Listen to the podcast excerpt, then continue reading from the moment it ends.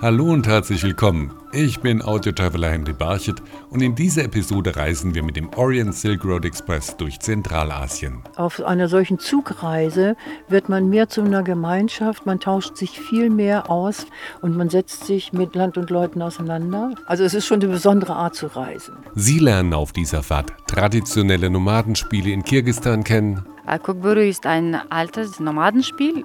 Eigentlich die Regeln sind wie beim Fußball oder Polo. Anstatt Ball, wir benutzen nur die Ziegenleiche. Ja? Sie hören usbekische und kasachische Musik.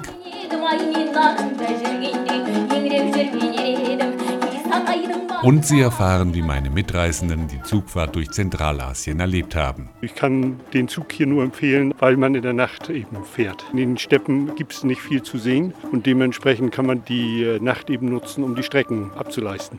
Ich finde, das ist wirklich irgendwie was völlig anderes und macht auch Spaß. Ein bisschen huckelig und ein bisschen zu wenig Schlaf, aber das nimmt man dann so mit, ne?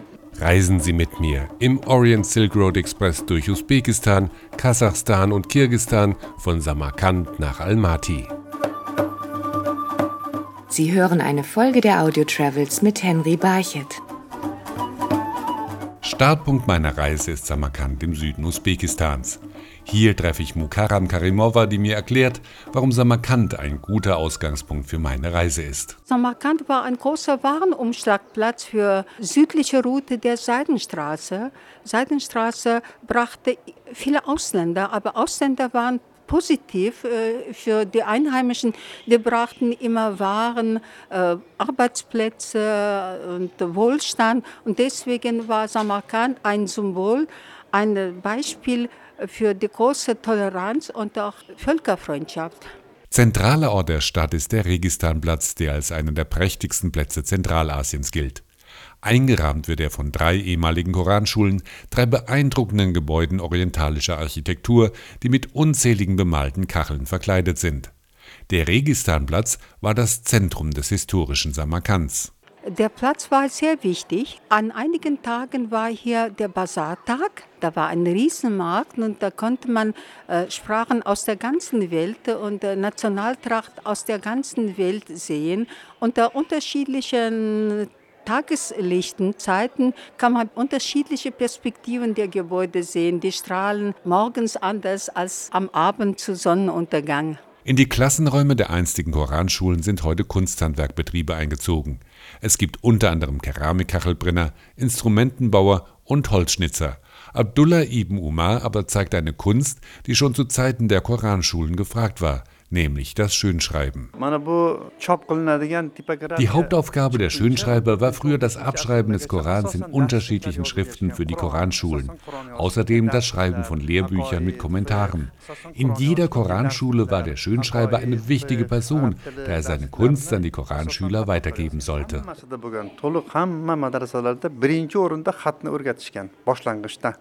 Dass Samarkand eine große Bedeutung an der Seitenstraße erlangte, liegt auch an der Nähe der Stadt zu den Ländern Kasachstan und Tadschikistan. Vor der Abfahrt des Zuges ist so noch Gelegenheit zu einem Abstecher über die Grenze nach Tadschikistan. Die muss man zu Fuß überqueren. Auf der anderen Seite des Niemandslandstreifens bekommt man auch schon an einem Tag das Gespür dafür, in einem anderen Land zu sein, versichert mir Navruz Sharali, der als Deutschlehrer in der tadschikischen Stadt Pentishkent nahe der Grenze arbeitet. Es ist schon andere Sprache. Wir sind, sagt man so, Persen und da wohnen die Türken. Also das heißt, wir sind schon fast über 1000 Jahre, so wie zwei Geschwister sozusagen. Aber wenn man von Usbekistan hier rüber kommt, dann sieht man schon herrliche Bergen, 93 Prozent des Landes besteht aus Bergen. Und man merkt das in Tadschikistan ein bisschen, es ist immer noch warm, aber ein bisschen kälter, so kühler als in Usbekistan. So einen Unterschied kann man auch merken. Und mit Gesichtauszügen zum Beispiel, wir haben verschiedene sozusagen Gesichtauszüge auch.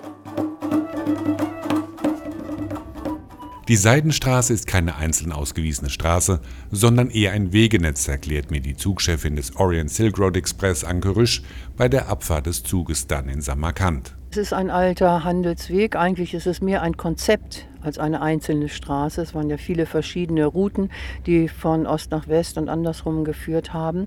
Ja, und heutzutage spielt die Eisenbahn auch eine Rolle. Und äh, dadurch, dass äh, von China aus die neue Seidenstraße initiiert wurde, sind auch viele Routen modernisiert worden bzw. ausgebaut worden, sodass wir jetzt ja von der neuen Seidenstraße auch sprechen. Früher wurde der Handel auf der Seidenstraße überwiegend mit Kamelkarawanen abgewickelt. Im 19. Jahrhundert begann man dann auch den Warentransport auf die Schiene zu verlagern, so Mukaram Karimova. Die Eisenbahnlinie wurde 1868 nach dem Anschluss Zentralasiens an Russland verlegt worden. Eisenbahn hatte immer eine positive Bedeutung für Samarkand, weil das für Warentransport sehr wichtig war. Diese Rolle bleibt weiterhin erhalten. Und auf diesen Schienen fährt jetzt auch mein Zug, der Orient Silk Road Express in Richtung Osten. Mein Zuhause für die nächsten Tage ist ein 1,80 Meter langes und 90 cm breites Abteil mit zwei schmalen Liegen, auf denen rote Samtdecken ausgebreitet sind. Eine Fahrt entlang der Seidenstraße im Zug ist ein Abenteuer, mein Zugchefin Anke Rüsch. Eine Zugreise muss man wirklich wollen. Man muss sich wirklich darauf einstellen, im Zug zu leben. Das heißt, es ist unser Zuhause. Sie fahren auch nicht ganz so leise und äh, geräuschlos wie bei uns, weil das Gleismaterial zum Teil noch ein anderes ist. Wenn wir nach Kirgisistan kommen, die haben ein paar hundert Kilometer überhaupt nur Eisenbahn, weil die ein bergiges Land sind. Man kann das nicht vergleichen mit unserem Streckennetz. Und dann muss man sehen, dass man für jedes Ding einen Platz findet und dass man sich selber gut bettet. Und die Betten sind schmal. So viel Platz ist nicht in einem normalen Waggon und einem normalen Abteil. Und dann muss man sehen, dass man gut äh, in die Nacht kommt. Ne? Also es ist schon eine besondere Art zu reisen. Meine Mitreisenden haben schon erste Erfahrungen gesammelt, da sie bereits die Strecke von Taschkent nach Samarkand im Zug zurückgelegt haben.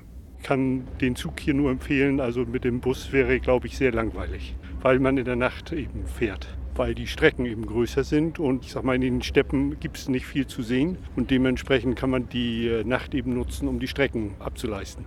Also sehr interessant natürlich und auch in der kurzen Zeit, dass wir auch so viele Länder auch äh, durchqueren. Und mit dem Zug ist natürlich sehr schön, aber auch ein bisschen anstrengend. Ja? Ich finde, das ist, ist wirklich irgendwie was völlig anderes und macht auch Spaß irgendwo ein bisschen huckelig und ein bisschen zu wenig Schlaf, aber das nimmt man dann so mit. Ne? Und dann fährt der Zug auch schon in den nächsten Bahnhof ein, wo ich Ali Buchanov Natschav treffe, der einen Ausflug organisiert hat. Wenn wir zum Kashkadaria-Gebiet kommen, hier in Usbekistan, unsere erste Station ist eine kleine Provinzstadt Kamashi. Kamashi, wo wir äh, unser Zug aussteigen und dann fahren wir weiter zum Bergdorf, welches heißt Langar-Ota. In Dorf Langar-Ota haben wir eine schöne Familie besucht, wo wir Traditionen, äh, Sitte und Gebräuche, nationale Trachten des Volkes äh, sehen können und auch gleichzeitig traditionelle Fest- und Feiertage mal sehen. Im Hof der Großfamilie werden unter anderem eine Hochzeitszeremonie gezeigt, traditionelle Tänze vorgeführt und usbekische Volkslieder gesungen. Ziel der Reise ist nicht nur Sehenswürdigkeiten in den bekannten Städten zu besuchen, sondern Land und Leute und auch unbekannte Städte kennenzulernen. Also wir sind zu dieser Stadt gefahren, welche heißt Shahri Sabs und natürlich für uns auch wichtig, dass wir mal was anderes als so attraktives Samarkand und Bukhara zeigen, damit wir auch äh, leben, Dorf leben, damit wir Leben von unseren einfacheren Regionen mal zeigen können, dass man Unterschiede machen kann. Oder in Shahri Sabs besonders sieht man manche Baudenkmale, welche noch nicht restauriert sind, wie in Samarkand und Bukhara, dass man sehen kann, in welchem Zustand waren die oder sind die, bevor man die äh, restauriert. Der Zug setzt sich in Richtung Osten in Bewegung. Ziel ist die usbekisch-kasachische Grenze. Zugchefin Anke Rüsch bereitet die Passagiere auf den Grenzübertritt vor. Wir sind es kaum noch gewohnt, Grenzübergänge, wenn wir in Europa unterwegs sind. Und hier sind es noch richtige Kontrollen. Es ist leichter, weil wir keine Visa mehr brauchen. Und heutzutage machen die Zöllner eigentlich nur, finde ich, ihren normalen Job. Die Pässe werden eingelesen in ein Gerät und dann wird auch kontrolliert. Natürlich. Weil die alte Seidenstraße war ein Drogenhandel, genauso wie in der modernen Zeit ist das auch immer noch so. Aber wir werden halt kaum kontrolliert. Wir haben quasi die Gesichtskontrolle Kontrolle. Die Gäste müssen ja auch mitten in der Nacht, sie müssen nicht lächeln, sie müssen auch nicht geschminkt oder sonst irgendwie zurechtgemacht sein. Sie müssen einfach nur da sein, ihr Gesicht zeigen. Dann kann man sich noch ein bisschen wieder hinlegen. Dann kommt die zweite Grenze. Da muss man dann sehen, dass man wieder genug Schlaf bekommt. Wenn man einmal kontrolliert worden ist, dass man, wenn man gerade eingeschlafen ist, dann doch noch mal ein bisschen weiter schlafen kann. Am Morgen bekommen die Zugpassagiere dann einen ersten Eindruck von Kasachstan. Der Zug hält in der eher unbekannten Stadt Türkistan, die aber eine besondere Bedeutung für die zentralasiatischen Völker hat, so der örtliche Fremdenführer. Wir sind in der Stadt Türkistan. Das Wort Türk ist ja als der erste Teil des Wortes. Das bedeutet ja, all die türkische Völker und Stan Besiedlung. Ja, die Stadt gehörte in vielen, in verschiedenen Jahrhunderten zu verschiedenen reichen Ländern und war es Grenze zwischen den Nomadenvölkern und Festlandvölkern. Von Türkistan aus fährt der Zug dann weiter Richtung Osten in ein Land, das ganz stark vom Nomadentum geprägt ist, nämlich nach Kirgistan. Nach einer weiteren Grenzkontrolle erreicht der Orient Silk Road Express die kirgisische Hauptstadt Bischkek. Hier bin ich mit Aida Altimischowa verabredet, die mit mir den größten Bazar der Stadt, den Oschmarkt, besucht. Oschmarkt ist etwas Besonderes in Bischkek. Wir haben schon mehrere Märkte, aber Oschmarkt ist sehr, sehr authentisch. Und das ist nicht nur so touristische äh, Attraktion, es ist wirklich so ein lebendiges Ort, wo die Einheimischen Einkäufe machen. Und äh, in Oschmarkt kann man eigentlich alles kaufen. Es ist so eine riesige Fläche da kann man äh, schon von den Lebensmitteln äh, starten zu kaufen bis zu Baumaterialien. So da in diesem Ort kann man alles Mögliche finden für einen guten Preis. Und äh, besonders wenn wir über die Lebensmittel sprechen, kann man äh, sehr gute äh, Qualität und sehr frische und saftige Gemüse und Obst und gedörrte Früchte kriegen. Aber man bekommt auch Dinge, die man jetzt in Europa nicht auf dem Markt bekommen würde. Man kann zum Beispiel essbare Steine bei euch kaufen.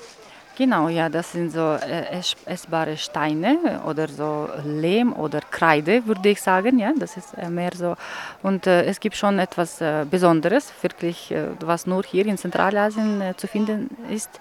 Und das ist diese Kreide, ja. Und das wird eigentlich hier sehr gerne gegessen und das ist für uns wie Zusatzstoff, um mehr Kalzium und Mineralien zu kriegen. Und äh, am meisten die Kinder äh, essen diese Kreide sehr gerne und auch die schwangere Frauen, die das sehr gerne essen, ja. Das ist was Besonderes hier. Der Zug fährt weiter zum 200 Kilometer entfernten Issyk-Kul-See. Hier steige ich dann noch tiefer in das kirgisische Nomadenleben ein. Aida nimmt mich mit in ein kleines Dorf. Vor der Ansiedlung ist mit Steinen ein ungefähr Fußballplatz großes Spielfeld markiert. An den beiden Enden sind zwei kreisrunde, brunnenähnliche Steinhaufen aufgeschichtet. Acht Reiter werden hier gegeneinander Ziegenpolo, auf Kirgisisch Kok Böri spielen. Aida erklärt mir die Regeln. Kukburu ist ein altes, so traditionelles Nomadenspiel und ursprünglich die Nomaden haben dieses Spiel mit einem lebendigen Wolf gespielt und deswegen die, äh, gerade so Übersetzung von diesem Spiel heißt äh, Blauer Wolf. Aber zurzeit äh, Wolf wurde mit einer Ziege ersetzt und wir nennen das Ulach Tartisch und das Wort Ulach bedeutet eigentlich Ziege oder Ziegenbock. Was passiert mit diesem Ziegenbock während des Spiels? Eigentlich die Regeln sind wie beim Fußball oder Polo und äh, anstatt Ball wir benutzen nur die Ziegenleiche. Ja? Und äh, die zwei Mannschaften, das sind so die äh, zwei Mannschaften von acht, acht Leuten ja, zusammen zusammen, die spielen gegeneinander und sie versuchen so auf den Pferden zu sitzen bleiben und den Ziege vom Boden zu greifen und zum äh, Gegnerstore zu bringen. Gespielt werden maximal dreimal 20 Minuten. Wer zwei Durchgänge gewonnen hat, der reitet als Sieger vom Platz. Danach bereitet die Siegermannschaft den Ziegenkadaver für ein Festmahl zu und feiert bei der traditionellen Musik der Nomaden.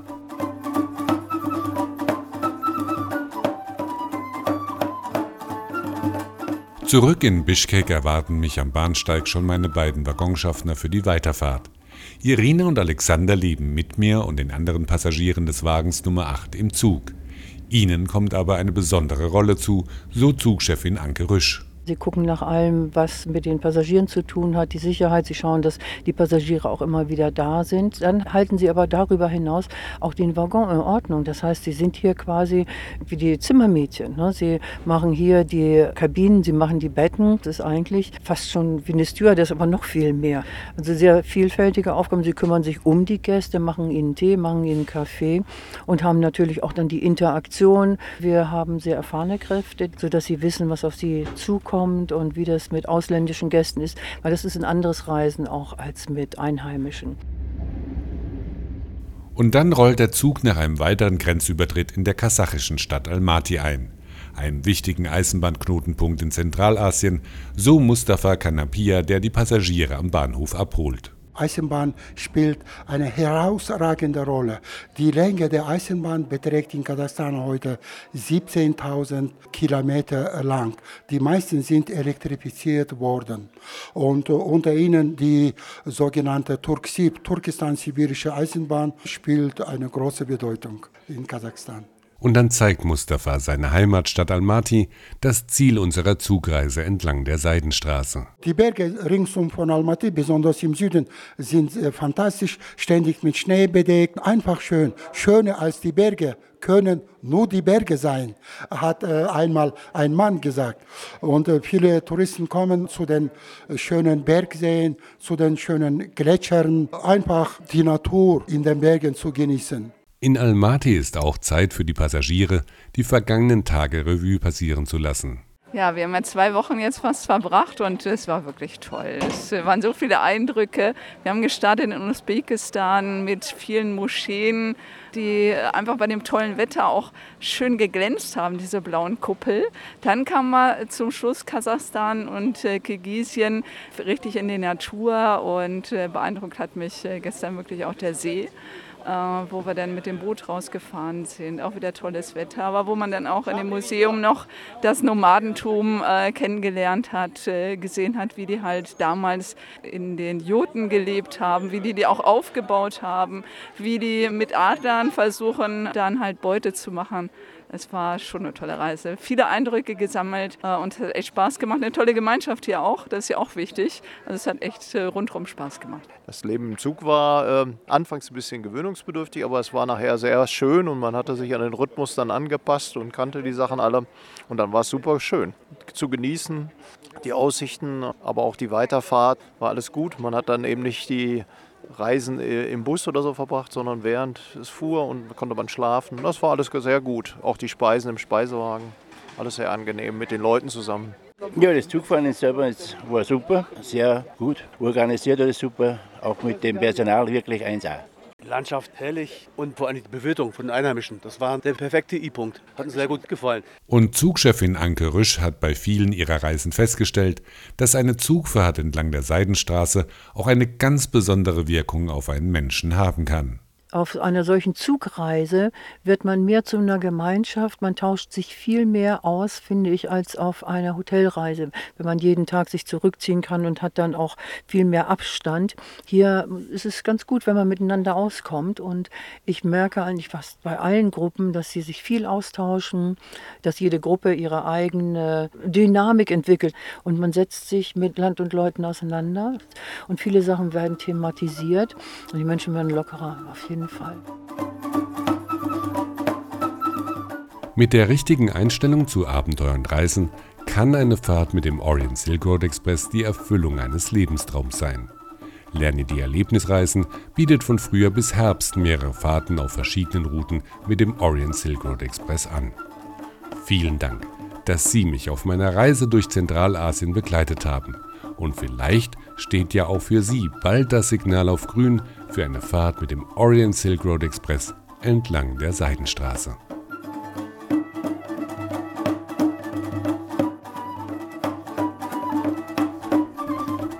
Sie hörten eine Folge der Audio Travels mit Henry Barchet. Alle Episoden der Audio Travels hören Sie auf iHeartRadio, Spotify, Amazon Music, Samsung Podcasts, Apple Podcast und auf mehr als 30 Streaming-Plattformen weltweit.